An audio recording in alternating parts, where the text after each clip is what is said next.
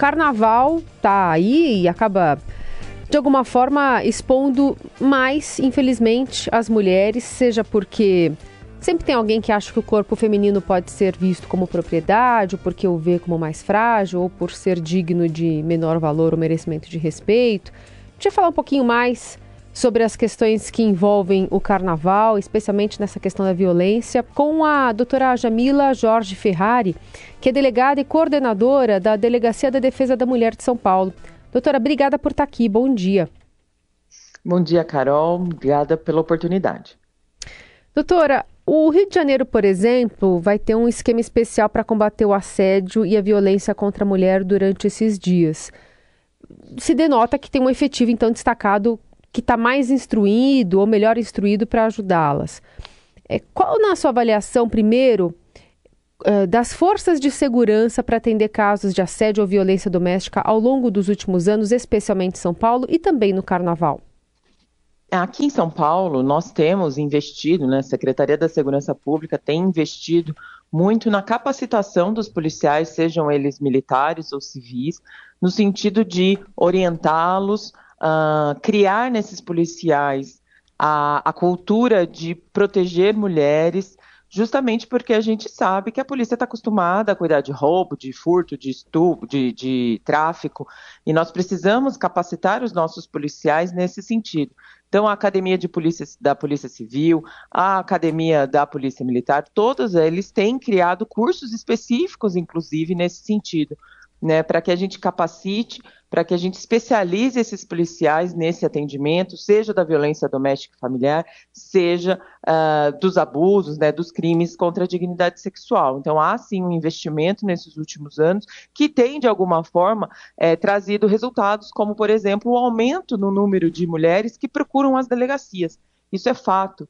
No, me, ano a ano nós temos visto mais mulheres procurando ajuda, procurando a delegacia, pedindo, ligando o 90 Uh, faz, por exemplo, utilizando o aplicativo SOS Mulher, que é da Polícia Militar, porque é, as campanhas têm sido feitas e a polícia tem ressignificado aí o atendimento às vítimas de violência doméstica, familiar e crimes sexuais. Doutora Jamila, então aproveitando, pedir para a senhora explicar esse aplicativo especificamente, como é que ele funciona, como é que se dá o, o acesso, aquele primeiro contato da, da mulher vítima de algum tipo de abuso por meio desse aplicativo. Claro, é, o aplicativo SOS Mulher é o que nós chamamos de botão do pânico, né? Mulheres vítimas de violência que tenham uh, uma medida protetiva deferida pelo Poder Judiciário, elas baixam esse aplicativo no celular e a partir do momento que elas têm esse aplicativo, o botão do qualquer botão do celular, aí vai depender, claro, do botão é, do, do, tipo de celular daquela vítima, ele passa a funcionar como um botão do pânico. Basta que ela é, segure, né, aperte esse botão por apenas 5 segundos e a viatura, através de georreferenciamento, a viatura que estiver mais próxima daquela mulher, ela é imediatamente acionada para ir até o local uh, do pedido de, do chamado de socorro e verificar o que deve ser feito. Prender o agressor em flagrante, levar essa mulher até um hospital ou até a delegacia de polícia e com isso faz, é, cuidar dessa mulher fazer com que essa mulher se sinta mais protegida, mais segura e agir imediatamente diante de um crime ou de um eventual crime.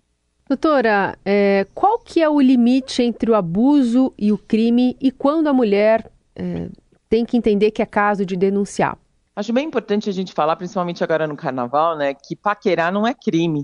Né, que você é, conhecer uma pessoa, se interessar por uma mulher ou por um homem não é crime passa a ser crime a partir do momento que aquela mulher diz: não, não quero, não gosto, por favor, para. A partir desse momento, tudo que for feito é crime. Então, você não pode roubar um beijo, você não pode passar a mão na, em nenhuma parte do corpo dessa mulher, uh, tentar abraçar, é, ou qualquer outra atitude que passe dos limites.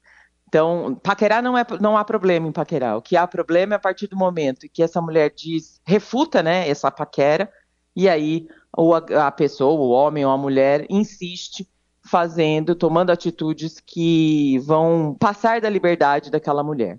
Se um agente público está, por exemplo, acompanhando um bloquinho de carnaval e observa uma mulher tendo um, um, um beijo roubado, a, alguma, algum assédio ali, alguma mão que foi feita, por mais que a pessoa ah, até fale com, essa, com esse homem, nesse caso, olha, não queria que você fizesse isso, eu não te permiti e tal.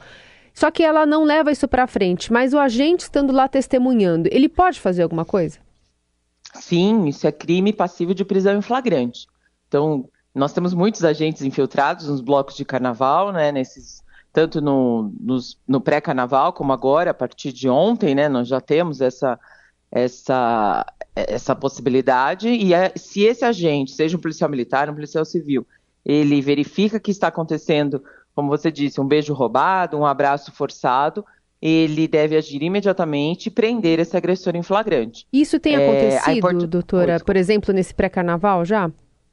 Tem dados? Nós já tivemos alguns casos de, de prisão em flagrante, é, tanto na importunação sexual quanto na violência doméstica e familiar. Às vezes, é, parece brincadeira, mas sim, é, o casal vai até o bloco, por algum motivo eles não se desentendem, e nós já tivemos dois casos de flagrante de é, namorados que agrediram a esposa dentro do bloquinho. No, da semana passada.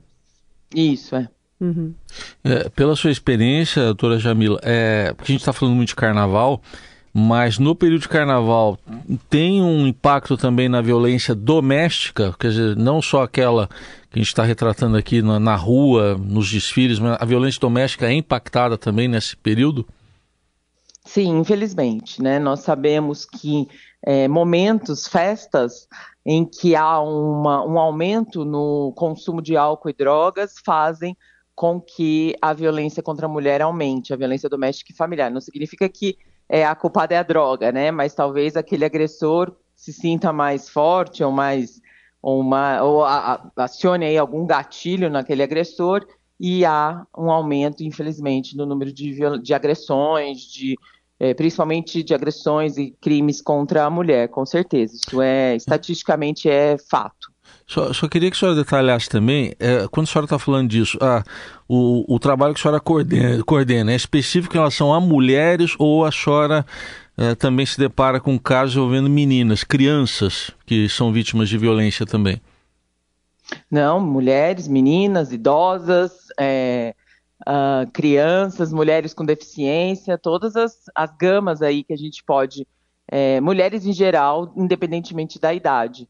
É, o carnaval, infelizmente, também é um, período em que há um aumento muito grande nos crimes sexuais contra crianças e adolescentes talvez porque as pessoas se sintam mais, é, não sei se é libertas, né? não sei qual seria a palavra correta, e nós temos aí um aumento no, nos crimes sexuais contra crianças e adolescentes também.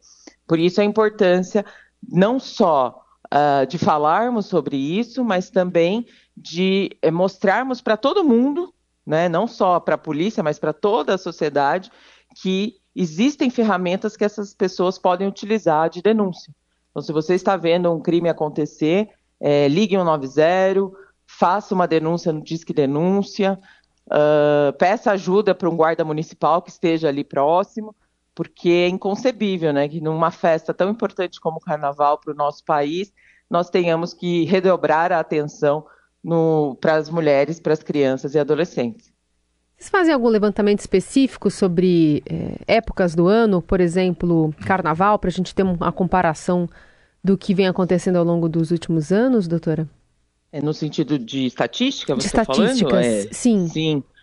É, não, como eu disse, né, existem alguns momentos do, da, do, do ano, e principalmente nesses momentos de festas, nós temos um aumento no número de ocorrências. Então, é carnaval, o Natal e o Ano Novo, infelizmente, também é um período complicado. Uh, no verão, como um todo, há um aumento de violência.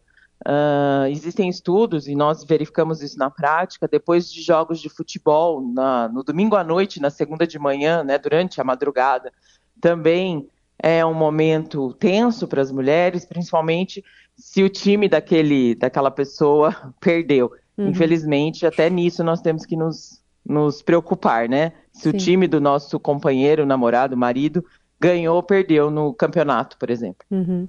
E a senhora coordena já há alguns anos o atendimento às mulheres que sofrem aqui no, no estado de São Paulo, também durante a pandemia, né? As delegacias acabaram se reforçando para atender essas mulheres de forma eletrônica para facilitar uhum. essa denúncia de, de violência doméstica. O quanto essa ferramenta tem ajudado também hoje? Como é que essa, eh, esse trabalho acabou transbordando né, para que o serviço fosse aprimorado também agora? Sim, perfeito. É realmente com a pandemia nós sabemos, né, no, só para repetir rapidinho, é, que as mulheres dentro de casa seriam mais vítimas de violência e por isso nós precisávamos criar ferramentas de proteção a essa mulher, que ela conseguisse fazer o BO sem precisar sair de casa. E aí nós criamos a DDM Online, a Delegacia Eletrônica de Proteção à Mulher.